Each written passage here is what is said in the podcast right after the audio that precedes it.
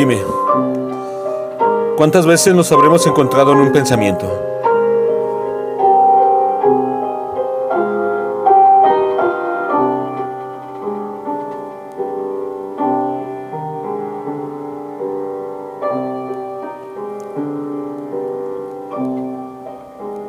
Pregunta. Texto. Judith Ponce Ruelas.